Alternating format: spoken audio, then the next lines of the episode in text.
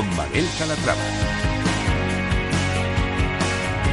Hola, ¿qué tal? Muy buenos días y bienvenidos a Franquiciados. Como cada miércoles abrimos una ventana al mundo de la franquicia, una ventana a la actualidad, por si estos días se están planteando formar parte de la industria. Si es su caso, presten mucha atención porque hoy les vamos a presentar franquicias de éxito, enseñas innovadoras y también resolveremos todas sus dudas sobre franquicias. Comenzamos. Nuestra franquicia de éxito es Condis. La cadena de supermercados lanzó su proyecto de franquicia en el año 1982. Actualmente cuenta con más de 200 locales propios y 400 franquiciados y sigue con su, con su proceso de expansión.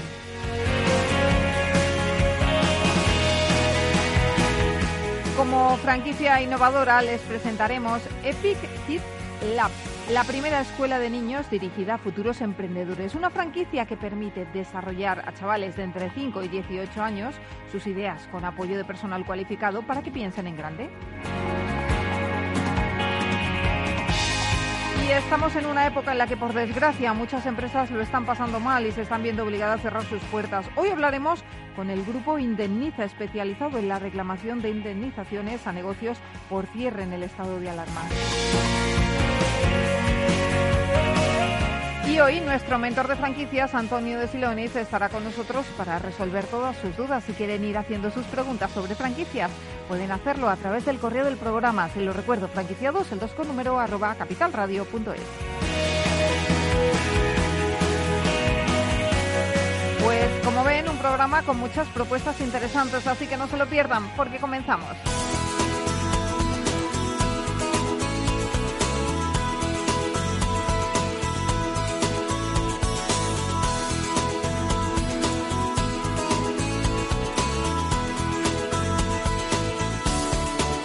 Franquicias de éxito. Y empezamos con el grupo de supermercados Condis. Ángela de Toro, ¿cómo estás? Buenos días. Buenos días, Mabel. Vamos a empezar haciendo un poquito de, de historia. Condis es una compañía familiar que se fundó en 1961 cuando los hermanos Condal Escudé iniciaron su actividad comercial con una parada en el Mercat de la Merced de Barcelona. En 1980 inauguraban el primer supermercado y en 1982 abrieron la primera franquicia. De esta forma, una compañía que comenzó con un pequeño puesto en un mercado de Barcelona, hoy, algo más de medio siglo después, dispone de una red de más de 400 supermercados, una plantilla de profesionales y colaboradores superior a 5.000 personas y factura alrededor de 800 millones de euros. Pues saludamos a Pedro López, coordinador general de franquicias y expansión de Condis. Pedro, ¿cómo estás? Bienvenido. Oh, hola, buenos días. Muchas gracias por la invitación. Bueno, un placer. Eh, quiero que me diga, ¿cómo definiría usted los supermercados Condis? Eh, ¿Qué valores marcan la diferencia?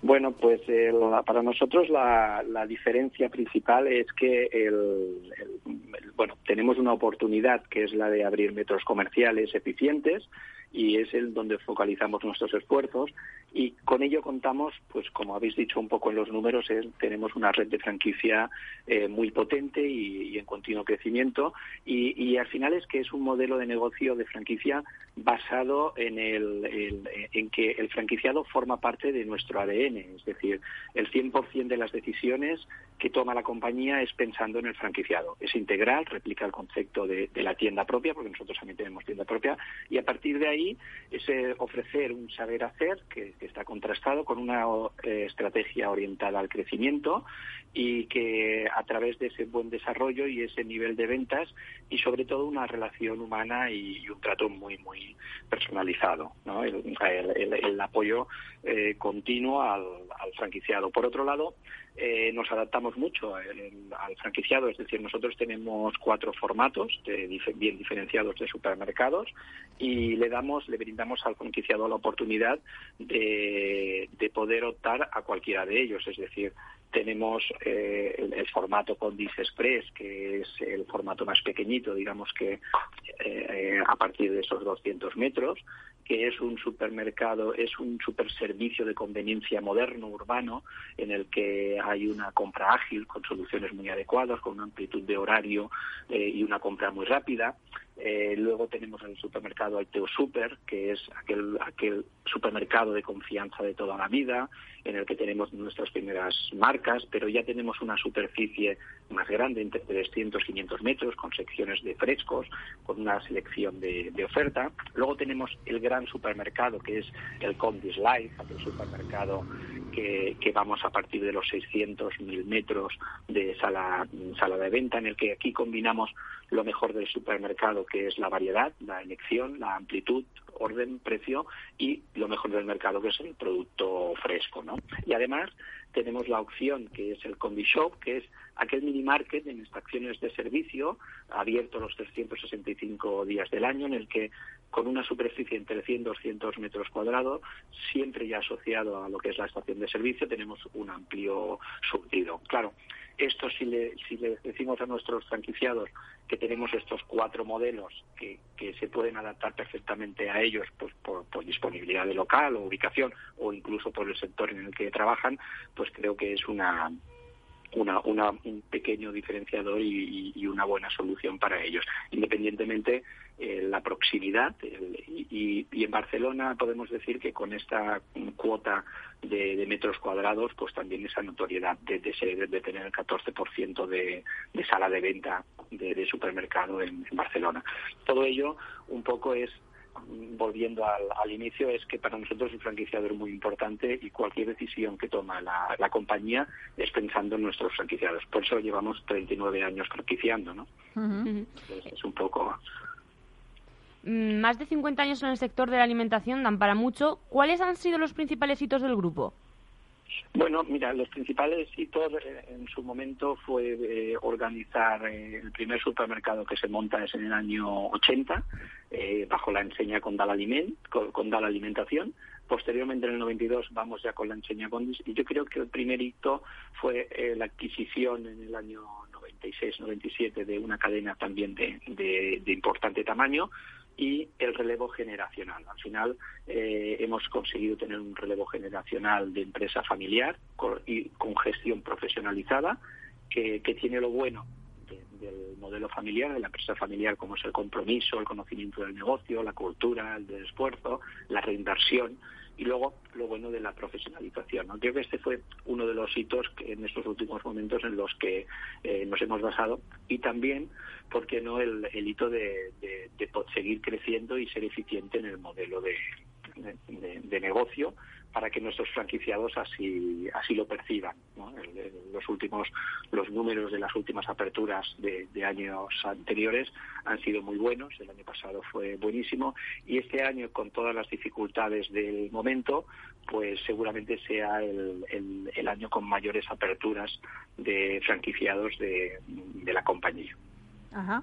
Bueno, según sus datos, Condis es una de las compañías que lidera el ranking español de franquicias por volumen de facturación. ¿Cuál es la clave del éxito? Bueno, es adaptarse a, los tiempos y sobre todo eh, entender al, consumidor, ¿no? Entender al consumidor e intentar eh, darle aquello que él necesita por ejemplo, nosotros, gracias a, la franquicia, eh, hemos conseguido estar en aquellas ubicaciones donde nosotros no hubiéramos podido estar. Es decir, estamos en pueblecitos, estamos en Capelladas, estamos en Besalú, estamos en pueblos donde a lo mejor nosotros no hubiéramos podido llegar y gracias a la franquicia estamos dando servicio a estas poblaciones, bueno, pues eh, y estamos encantados de, poder dar el, servicio. Creo que, quizás la, la, franquicia nos ha ayudado a todo esto y esto es un punto fuerte a, destacar por nuestra parte. Eh, actualmente cuentan con más de 400 tiendas abiertas. ¿Y qué zonas son las que están pendientes de cubrir y dónde les gustaría que se produjesen en las siguientes aperturas? Mm, bueno, nosotros actualmente eh, creo recordar el número que lo cerramos ayer de, a mes de, octubre. Estamos con 659 tiendas totales. De estas 659 eh, tenemos 463 franquicias eh, de esas 463 franquicias tenemos 437 en Cataluña. Cataluña es allá donde tenemos mayor notoriedad y donde nos nos cuesta menos eh, abrir. Eh, tenemos muchas tiendas en Barcelona, Barcelona capital, Barcelona provincia, y luego mm, estamos creciendo en Girona, Lleida y Tarragona. Tenemos una franquicia muy para nosotros muy interesante que es Andorra, que nunca hubiéramos pensado, ¿no? que estuviéramos en Andorra y gracias al franquiciado hace cuatro años estamos con un franquiciado eh, que nos trata muy bien la marca, está funcionando muy bien y también estamos en la zona centro, en, Madrid. La notoriedad de Madrid es menor, entramos más tarde y realmente nos cuesta un poco más. Ubicaciones, mira, la ubicación aún, aún hay metros para poder abrir. Yo creo que hay por alguna población en la que no tenemos representatividad o tenemos una tienda y a lo mejor hay hueco para alguna otra ubicación. Bueno, y en Barcelona, y en Barcelona, aunque parezca que no haya hueco porque hay muchos operadores y muchas tiendas, siempre hay alguna ubicación que es buena. Ajá. Bueno, le iba a preguntar cuál es la inversión necesaria para montar un supermercado Condis. Eh, hemos hablado al mm. principio que había cuatro, cuatro formatos, cuatro marcas. Eh, imagino que cada una requiere una inversión distinta. Correcto. El, mira, nosotros, para, para darte un baremo de económico, podríamos decir que entre 800 y 1.000 euros el metro cuadrado de sala de venta. Pero esto evidentemente depende, depende de cómo nos encontremos el local, es decir, si formamos, si montamos un formato pequeño con 200 metros y lo hacemos libre servicio, en el que no ponemos secciones, en el que eh, la sección de carne y pescadería no va porque es un libre servicio en 200 metros, esto reduce la, la inversión. Y además, si tenemos la suerte de que nos encontramos un local que han dejado en el cual las instalaciones, el suelo, el techo está, se puede aprovechar, pues también reduce, es decir, nos vamos a la horquilla de los 800 o, algo menos. Pero si no, pues nos vamos a, hacia los 1000 y cuando nos vamos a formatos, como te decía, el formato grande, el, el, el, Condis Live, que es el formato de 600, en el que nosotros, sobre todo, lo que pedimos aquí en estos formatos es poder eh, dar, eh, le llamamos el gran supermercado, porque queremos darle un 40% de la sala de venta a lo que es el perecedero, a la fruta, a la carnicería, al pescado, pues evidentemente nos vamos más a la horquilla de los mil y podemos incluso superarla. Eh, las secciones que tienen un, coste por su montaje, por su estructura de frío, por su estructura de exposición, tiene un montaje más, más alto, más caro. Em, ¿Cómo veis, Pedro, el sector de la alimentación en la actualidad a raíz de la pandemia?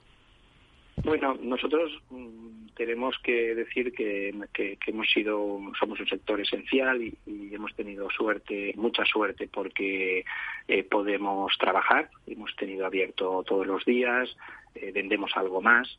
Lo que sucede es que nosotros, a mí personalmente me gustaría que, tuviéramos una vacuna pronto y que todos volviéramos a la normalidad, aunque vendiéramos un poquito menos, ¿no? Eh, porque al final lo bueno es que todos podamos vivir y una situación mejor.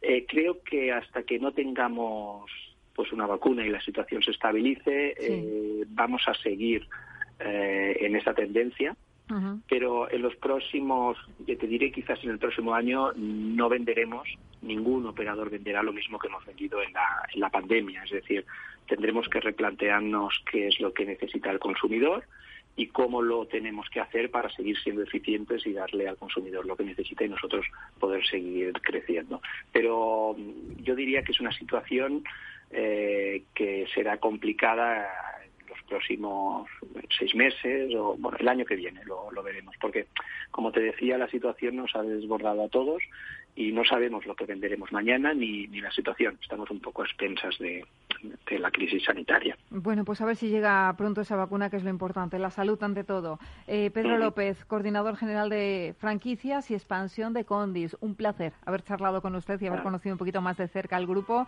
y también la situación del sector de la alimentación en nuestro país muchas gracias, Mabel, y gracias por darnos voz en vuestro programa. Gracias, a usted.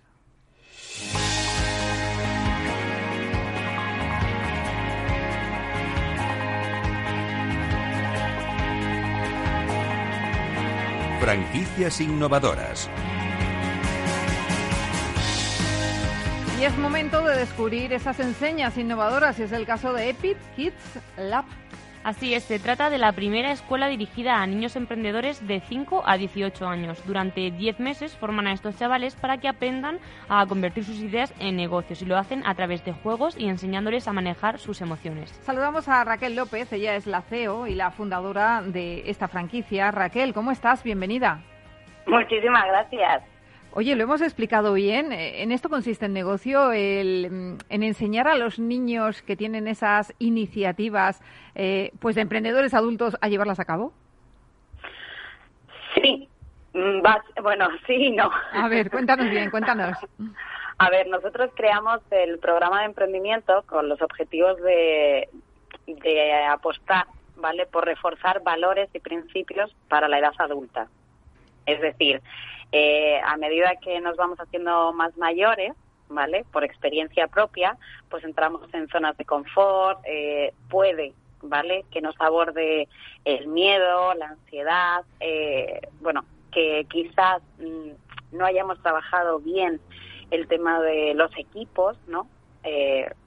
y vamos perdiendo, ¿no? Como como esas características tan importantes que, definen a una persona, no, ya no es solo el conocimiento, sino también cómo tú eres o qué haces tú con el conocimiento.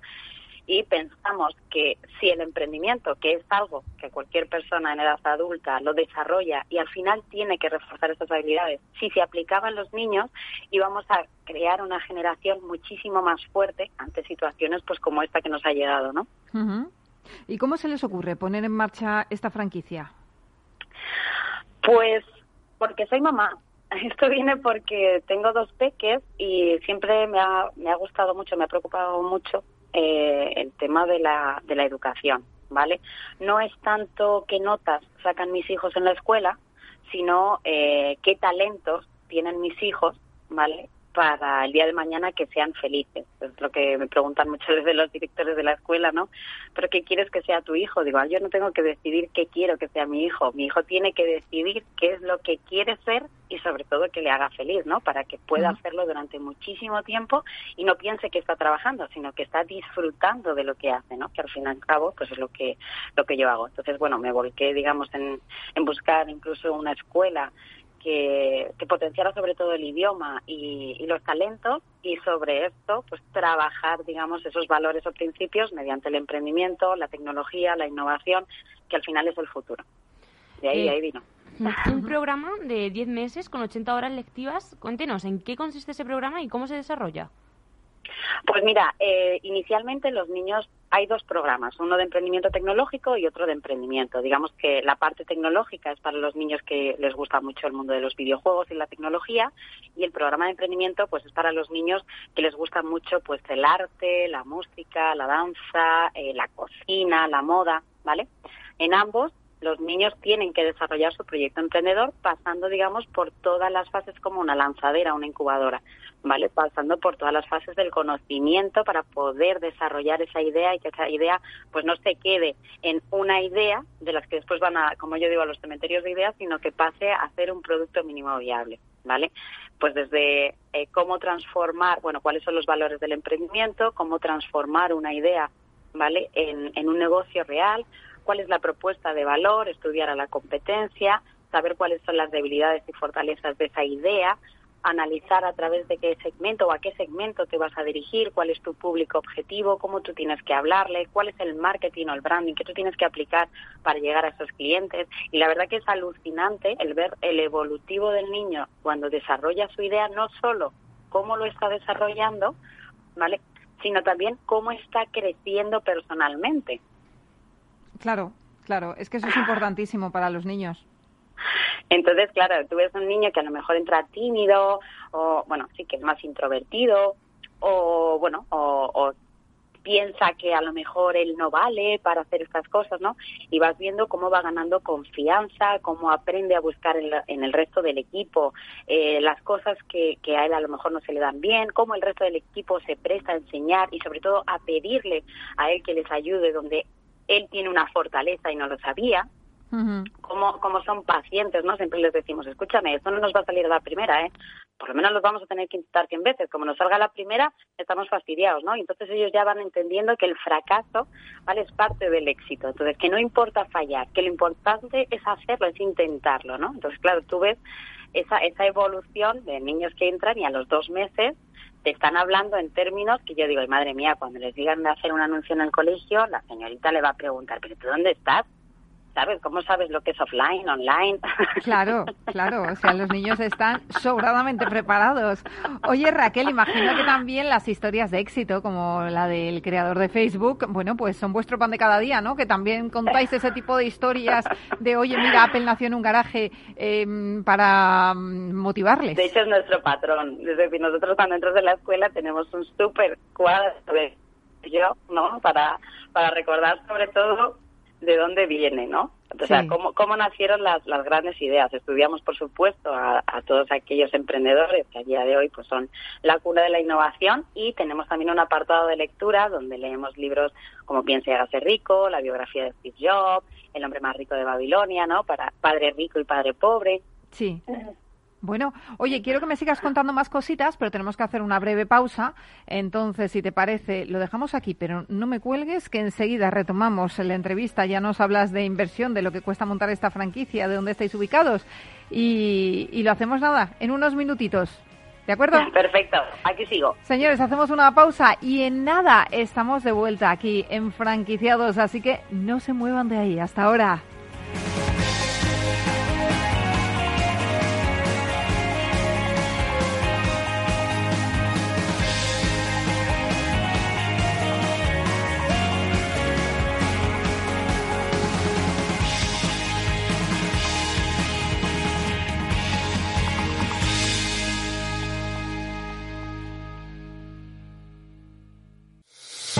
Cariño, ¿cenamos susimor? ¿Susimor? ¿Como más sushi? Pero en inglés. Susimor, vale, pues un susimor, pero a domicilio. ¿A domicilio? Venga, que llevas un año encerrado en casa. Además tienen más de 20 establecimientos. Seguro que hay alguno cerca. Bueno, venga, me pongo la mascarilla y vamos a Susimor, pero la próxima vez lo pedimos. Lo pedimos, lo pedimos. www.susimor.com Esto es confidencial. No se lo cuentes a nadie. Desde el 1 de diciembre abrimos nuevo concesionario Volvo Viñarás Premium en Illescas, con más de 4.000 metros cuadrados, donde encontrarás toda la gama Volvo de vehículos nuevos, la mejor y más exclusiva selección de Volvo Select y un servicio postventa de última generación. Ven a conocer las mejores instalaciones en señorío de Illescas, carretera Madrid-Toledo, kilómetro 32700. Junto a Airbus y Peugeot. ¿Sabes que Renta 4 Banco ofrece más de 5.000 fondos de inversión? ¿5.000? Yo con una oferta tan amplia no sé ni por dónde empezar. Empieza por Selección 50 nuestros expertos analizan toda la gama seleccionando los 50 fondos con mayor potencial, sus fondos favoritos. Entra en r4.com o acude a tu oficina más cercana e infórmate de nuestra selección 50. Construye tu cartera de fondos fácilmente, como un experto. Renta 4 Banco, tu banco especialista en inversión. ¿Quieres anunciar tu negocio en la radio? Entra en el clubdelaradio.com. La compra es online, pero no os vamos a negar que nos encanta que nos llaméis. El teléfono, olvídate, no te vas a acordar. Entra en el clubdelaradio.com. Tu audio y tu campaña de una forma sencilla y rápida. Contrata anuncios en radio al mejor precio. Elclubdelaradio.com. Capital Radio Madrid 105.7 Disfruta de la mejor cocina gallega en Montes de Galicia. Todo un clásico moderno en el barrio de Salamanca. Disfruta de la variada dieta atlántica, de las mejores carnes y pescados tratados con respeto y transparencia y regados con una de las mejores bodegas de la zona. En grupo, en familia o en pareja, Montes de Galicia te ofrece el espacio perfecto en cada ocasión. Capital Radio existe para ayudar a las personas a formarse y conocer la verdad de la economía. Los valores que Capital Radio defiende son la verdad, la libertad y la responsabilidad. Capital Radio es una empresa independiente que no se identifica con ideologías políticas. Capital Radio está aquí para ayudar a las empresas a comunicar cómo crean valor. Capital Radio apuesta por empresas sostenibles, transparentes y comprometidas con la sociedad. ¿Y tú? ¿También quieres trabajar por un mundo mejor? Aquí tienes tu sintonía. Capital Radio, con la gente que aporta y no se aparta.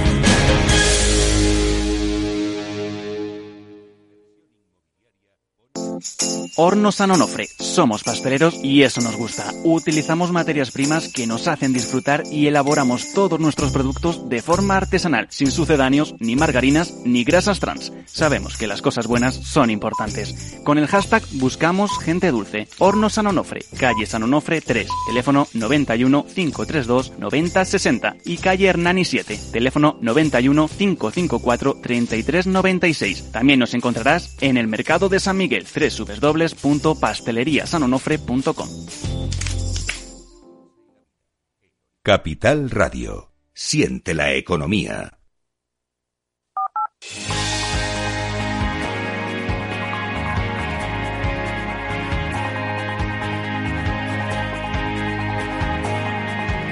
Franquiciados con Mabel Calatrava. Ya estamos de vuelta aquí en Franquiciados y estábamos hablando antes de la pausa con Raquel López, CEO y fundadora de Epic Lab, eh, que nos estaba presentando pues un nuevo concepto de franquicia que la verdad eh, nos ha parecido súper disruptivo. Raquel, hablamos de una franquicia pues orientada a chavales de entre 5 y 18 años que quieran convertirse en emprendedores. Eh, nos estabas contando cómo les formáis, qué lecturas les dais, cómo les ponéis los ejemplos de casos de éxito, pero también les enseñéis inteligencia emocional y que la vida no es siempre de color rosa. Así es. ¿No? Así es. Que es necesario sentir el fracaso para poder llegar al éxito. Y esto nos pasa además, cuando somos pequeños llevamos peor lo de perder. Bueno, cuando somos mayores tampoco nos gusta perder, no nos vamos a engañar. Pero cuando somos pequeños, esto de, no, tengo una idea y es buenísima, y tú le dices, no, mira, esta idea no es buena. ¿Eso cómo se lo toman los niños? Realmente no le decimos, esta idea no es buena.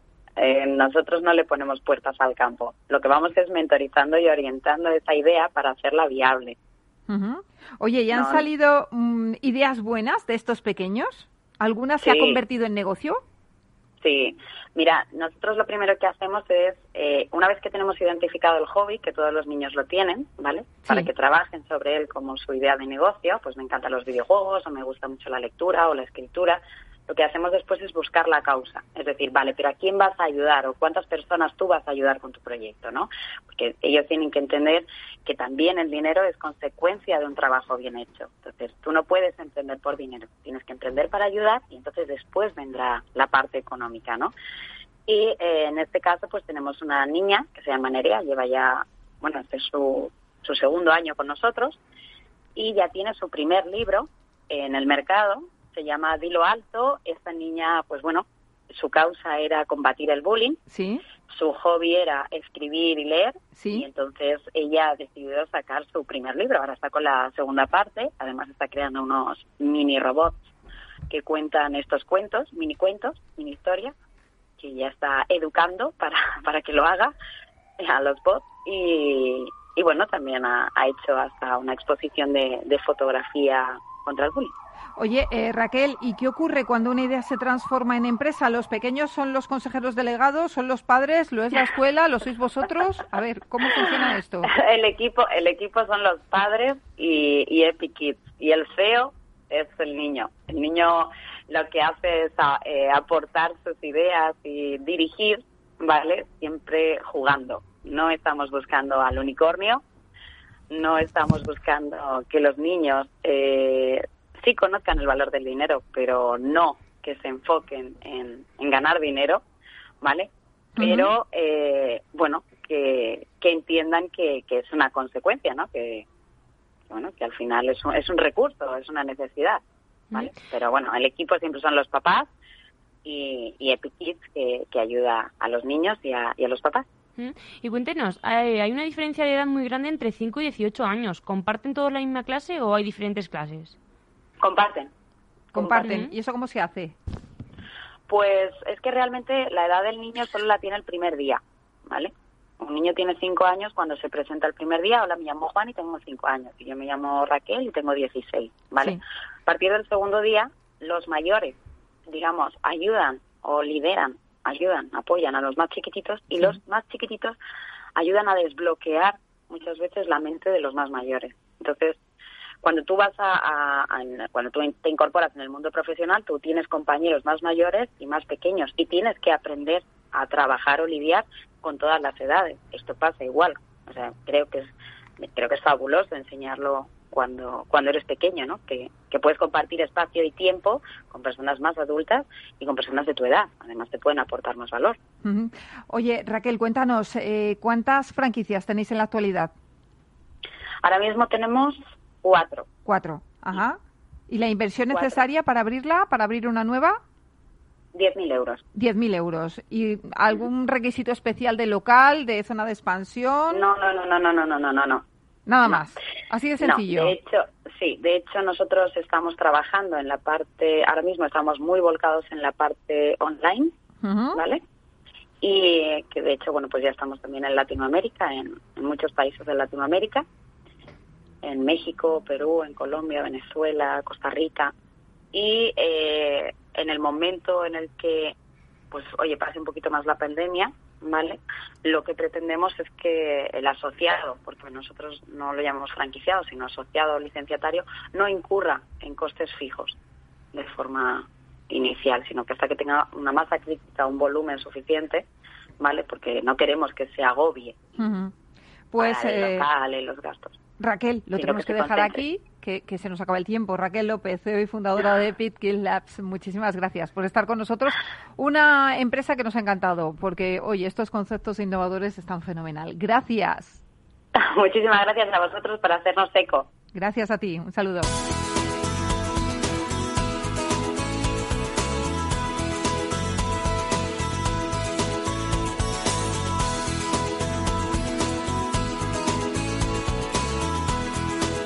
Franquiciados.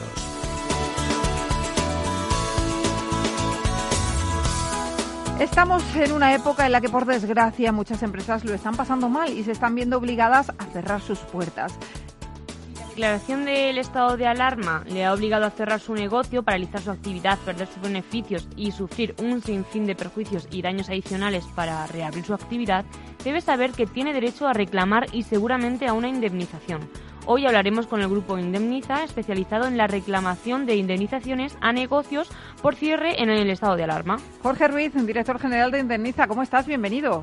Pues muy bien corriendo en esta ciudad que cada vez va cogiendo el ritmo que teníamos acostumbrado a tener. ¿Verdad que sí? Se nota mucho ese tráfico. ya se nota el tráfico, Mabel. Bueno, pues nada, nada, un placer. Eh, ¿Tienen datos de cuántas empresas se han cerrado a causa de la pandemia y, si se puede reclamar en todos los casos? Pues hombre, sinceramente, eh, eh, yo creo que es un poco precipitado y prematuro hablar de datos de cierre. realmente la, la iniciativa que nosotros hemos tenido no es exactamente porque cierren eh, su actividad o dejen de, tener la actividad eh, las empresas y los comercios, sino porque eh, durante el periodo del estado de alarma, desde el 14 de marzo hasta la fecha final, fue el 21 de, de junio, pero hubo una progresiva reanudación de la actividad con lo que se llamó la desescalada, fueron los establecimientos retomando la actividad.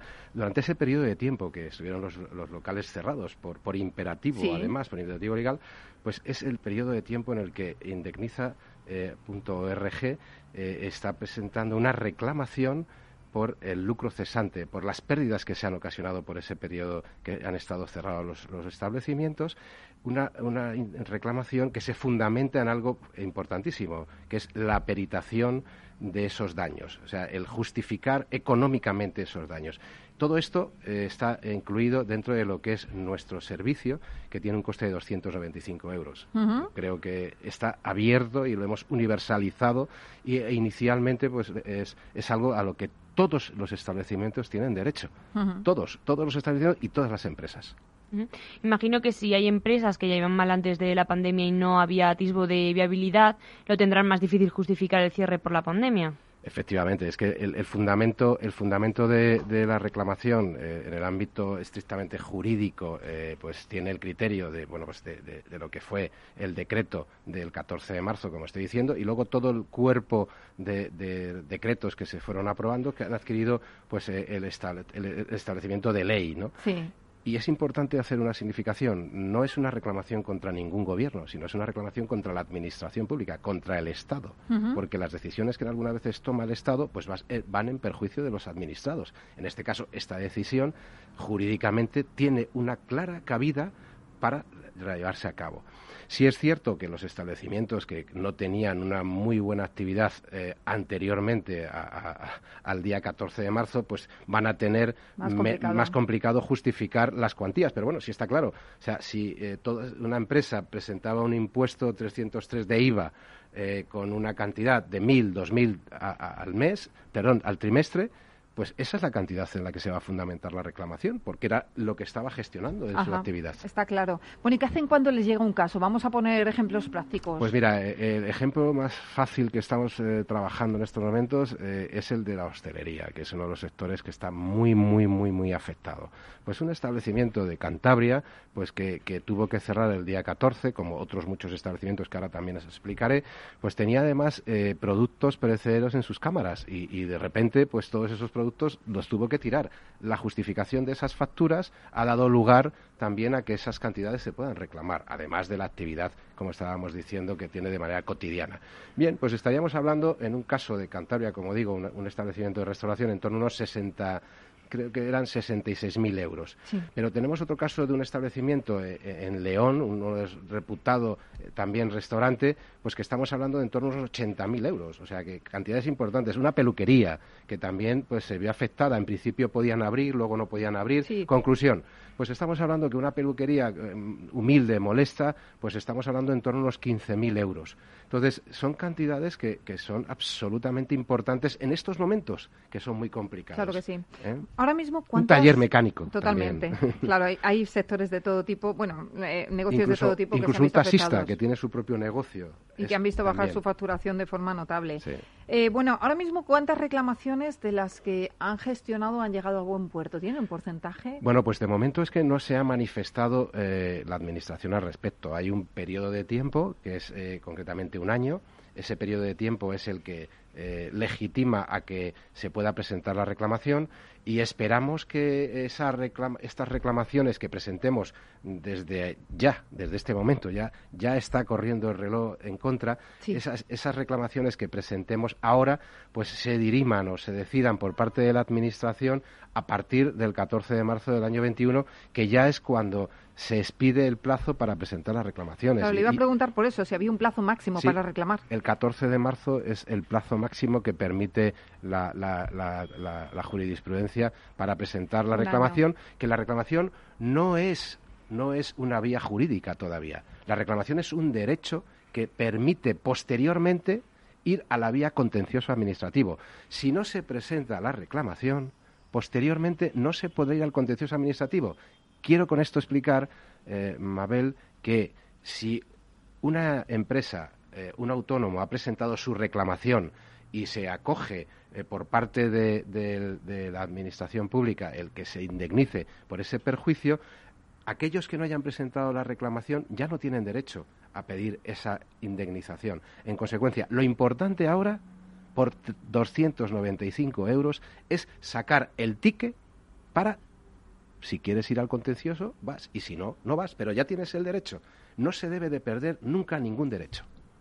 ¿Y cuánto tiempo tarda una empresa en saber si le corresponde esa indemnización? Pues eh, lo puedes saber ahora mismo, en estos momentos, entrando en la web eh, de indemniza.org, www.indemniza.org. Hay un simulador que además eh, la información que pide es muy clara y muy concisa, la provincia fundamental porque como bien sabéis, la desescalada de actividades fue por comunidades autónomas.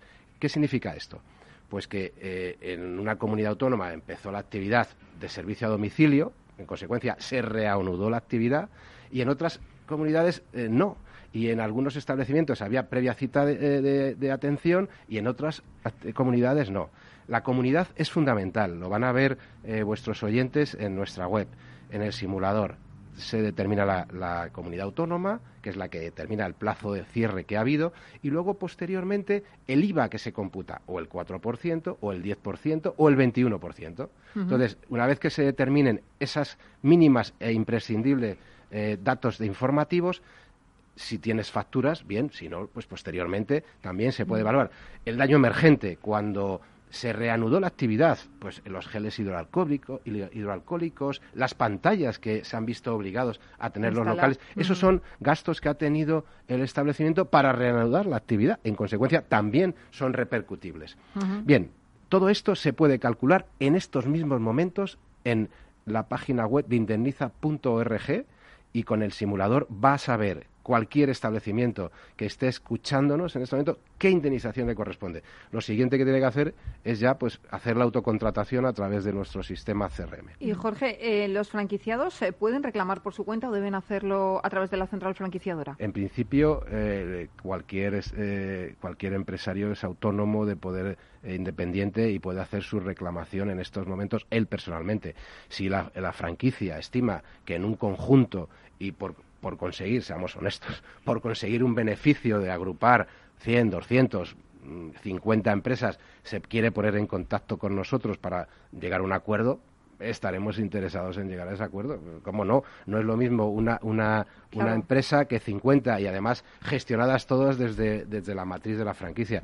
Estaremos encantados de atender a todas las franquicias que quieran llegar a un acuerdo con nosotros para que aquellos franquiciados que quieran presentar, o como bien decía la anterior eh, entrevista que decías, aquellos socios, colaboradores, compañeros que, todos estimen que tienen ese derecho a, hacer su, su, reclamación, lo hagan con nosotros. Fenomenal. Pues ¿Mm? Jorge Ruiz, director general de Indemniza, hay que darse prisa. Hasta el 14 de marzo de 2021 podemos reclamar eh, pues los daños que hemos sufrido por culpa del estado de alarma. Gracias eh, por estar con nosotros. Gracias a ti por, por darnos estos minutos y por la importante labor que hacéis en este programa de informar a los empresarios y a los autónomos de sus derechos. Porque muchas veces yo soy autónomo, soy empresario y la vorágine en la que vivimos ahora mismo nos dispersa y decimos, uy, no quiero más problemas, lo que quiero. esto no es un problema. Esto es algo que es, lo damos es un derecho y se lo damos resuelto. Entonces yo sé que todos lo que queremos es volver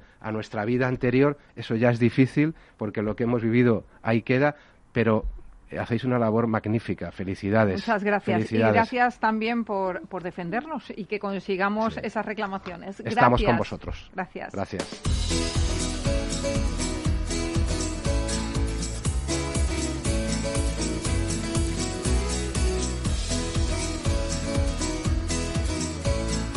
El mentor de franquicias.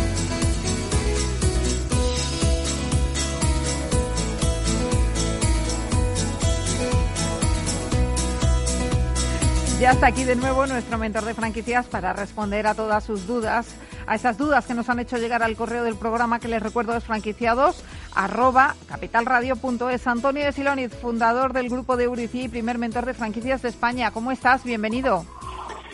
Pues muy bien, muy buenos días a todos. Bueno, muy interesante. No sé si has podido escuchar un poquito de la entrevista anterior en la que se nos ha hablado de cómo reclamar los daños causados por el cierre del negocio pues durante el estado de alarma. Y en las franquicias, Antonio, eh, se lo preguntábamos también a Jorge, pues eh, todas tienen derecho a reclamar y sobre todo aún más las de hostelería. ¿Qué se comenta en el sector de, esta situación? Bueno, la situación en este momento es muy, muy dura. Eh, no existe una, digamos, una labor eh, digamos, grupal. La asociación, esta Asociación Española de Franquiciadores, está ayudando a dar consejos a ciertos franquiciadores, pero lo cierto es que muchos franquiciados se están encontrando muy solos, tanto en la gestión de los alquileres. Eh, hemos de tener en cuenta que, que en hostelería el, el, coste de alquiler y de personal es muy grande. Ahora que no tienen personal, el coste de alquiler, si, si, si los locales no están abiertos, pues es tremendamente engorroso. Entonces, eh, actualmente, como si dijéramos, no está llegando la sangre al río, porque muchas de estas empresas eh, optaron por los créditos ICO y, y en este momento pues están tirando de crédito ICO. Pero, pero esto se acaba y estos fondos eh, se van acabando y hay que devolverlos. Entonces, en un momento dado, pues me imagino que, que el Estado y el ICO tendrán que tomar cartas en el asunto porque mm, creo que, que no va, a haber muchas empresas que no van a poder devolverlo. Entonces, el sector que comenta, pues que, mm, estamos asustados, eh, sobre todo los sectores que, que, van mal, la, la, parte de hostelería, la parte de turismo, eh, otras líneas de negocio pues no van tan mal o otras van muy bien. Claro. Eh, Antonio, vamos a ir ya con las preguntas para que nos dé tiempo a responder el máximo de, ellas. Eh, nos escribe Pepi Ginés de Almería y nos dice, hace un año me interesé por una marca y solicité información que me dieron amablemente. Lo que no me terminó de convencer fue la inversión, que superaba los 60.000 euros. Mi pregunta es, dada la situación que vivimos, ¿es posible negociar esta inversión? ¿Están las franquicias dispuestas a rebajar ese margen? Eh, pues mira, Pepi, hay un tema muy importante. tú estás hablando de rebajar la inversión. Eh, la inversión eh, es algo que el, franquiciador, con su saber hacer, ha creado con la inversión más justa para cada uno de nuestros franquiciados. Entonces, ¿qué es lo que ocurre? Que eh, tienes que, mm, bueno, mm, aquel franquiciador, a ver cómo lo digo de una forma elegante, aquel franquiciador que te rebaje al 50% la inversión por simplemente eh, estar en el momento en el que está, tienes que desconfiar. Porque entonces, ¿qué ocurre con el resto de franquiciados? ¿Qué ha pasado? ¿Por qué esa inversión cambia en un 50%? Distinto es que luches por rebajar el canon de entrada o los royalties mensuales, eh, si son fijos sobre todo. Eh, ese es mi criterio. Es decir, tienes que tener cuidado eh, con, y sobre todo, como siempre comentamos en todos los programas, habla sobre todo con los franquiciados de esa enseña para ver cómo les van las cosas y en qué medida ellos tuvieron inversiones superiores o menores. Ya, claro que sí. Bueno, vamos a contestar también a Aurelia López de Madrid. Dice, estoy muy interesada en convertirme en franquiciado de una peluquería y me gustaría que me informasen sobre si existe alguna cláusula en caso de que decidiese salir de la franquicia. ¿Puedo plantear mis condiciones en el contrato en caso de una posible salida de la red? Yo creo que hay mucho miedo en este momento. Es lo que estoy viendo en las preguntas que nos llegan, ¿verdad? sí, sí, sí, sí. Eh, eh, cualquier tipo de contrato es una relación entre personas. Entonces, eh, eh, lo que ocurre es que el contrato de franquicia, desde la perspectiva jurídica, hay que, decir, hay que decirle a Aurelia que es un contrato, en primer lugar, bilateral entre franquiciador y franquiciado, y luego, como contrato mercantil, es un contrato de adhesión, es decir, que lo crea una de las partes, que es el franquiciador. Y tú, si quieres, mm, lo tomas o si no, por desgracia, lo dejas. Entonces, muchas veces puedes variar ciertas cláusulas, pero un franquiciador no puede hacer diferencia entre sus franquiciados. Entonces, ese contrato suele de ser casi inmutable. Entonces, he de decirte que puedes plantear, como dices, condiciones en el contrato, pero si es una franquicia que no está empezando, es decir, si contigo es eh, tú te conviertes en franquiciado piloto, uno de los franquiciados iniciales, es posible que pueda haber una flexibilización. Pero si mm, ya hay más de 100 franquiciados, existe eh, una trayectoria, pues es muy difícil que cambien las condiciones, aunque estemos en tiempos de pandemia. Eh, vamos a saludar también a Pablo Araujo de Toledo, que nos ha escrito y nos dice, es un buen momento para invertir en una franquicia inmobiliaria. Estoy viendo que es uno de los sectores más activos en esta crisis. Pues la verdad que, hemos tenido, recordarás, eh, a varios invitados eh, del, del, mundo inmobiliario y todos coinciden que están en un momento muy bueno. Están eh, hemos de tener en cuenta que nos hemos dado cuenta muchas personas que la casa donde vivimos es pequeña, le falta jardín, no tienen no tiene balcón, eh, terraza, terraza o balcón. Entonces, en este momento está habiendo mucho movimiento, mucho movimiento de, de, compra de casas, eh, digamos, en la periferia de las grandes ciudades. Y luego también ha habido mucho desalquiler de estudios que tenían alquilados pues consultores extranjeros que estaban en Madrid o, en Barcelona. Entonces, eh, hay una oferta de alquiler que antes no había. Entonces también está habiendo un movimiento importante. Luego cada vez más las inmobiliarias trabajan por Internet. Mm, para que todos nos entendamos algo parecido a un idealista. Entonces, ¿qué ocurre? Que, todo aquello que, desde casa lo puedas ver, puedas, eh, digamos, no tener una intervención personal, pues mm, está dando muy buen resultado. Entonces, una franquicia que mezcle la inmobiliaria con una buena plataforma de Internet puede ser un muy buen negocio. Fenomenal. Pues vamos con Arancha Jiménez, que nos quedan dos minutitos. Arancha de Madrid dice, siempre les escucho decir que una franquicia no te hace rico, pero me gustaría saber cuál es el sueldo medio que te puede ofrecer una franquicia de autoempleo. pues como, como decimos, el autoempleo es algo eh, que mm, yo me gusta decir que una franquicia de autoempleo es aquella que, que tienes una inversión máxima de 30.000 euros cuando entras en la franquicia, pero máxima, y luego que te deja un, eh, lo que suele dejar un, es entre en los 1.000 a 2.000 euros eh, líquidos mensuales y luego entre 4.000 y 6.000 en, en Navidades. Entonces, eh, quiero decir Navidades en las épocas más fuertes.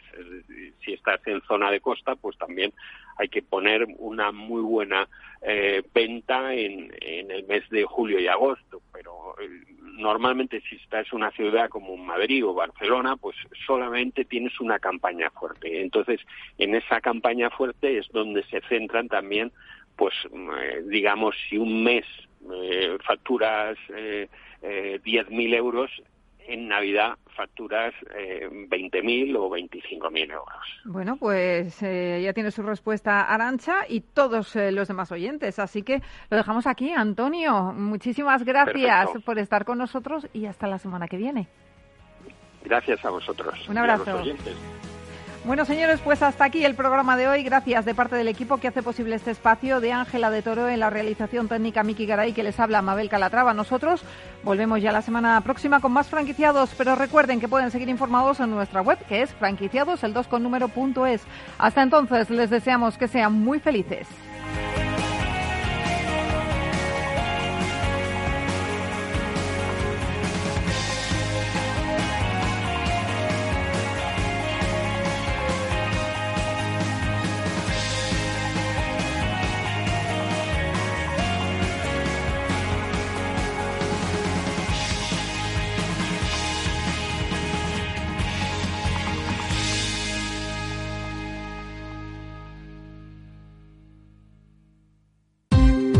Ya no estamos en la era de la información, estamos en la era de la gestión de los datos y de la inteligencia artificial.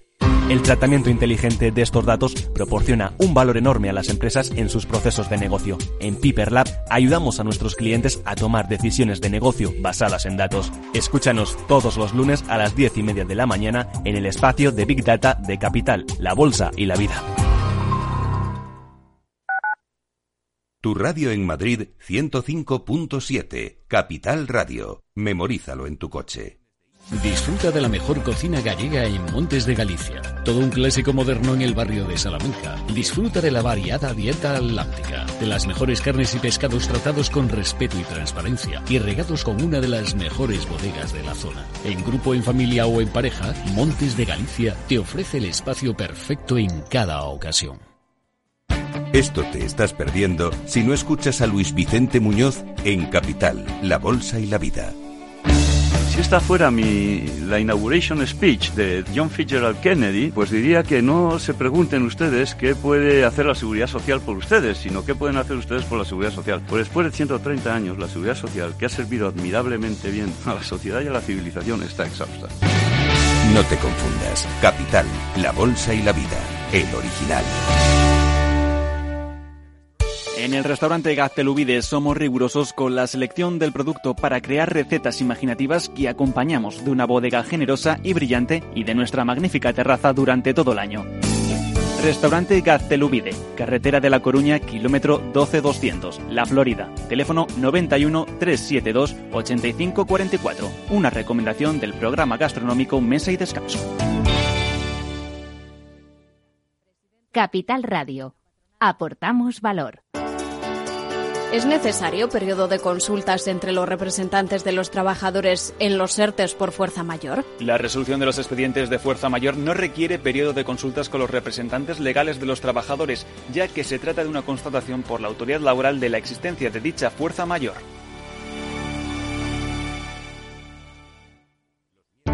Para personas inquietas, Capital Radio.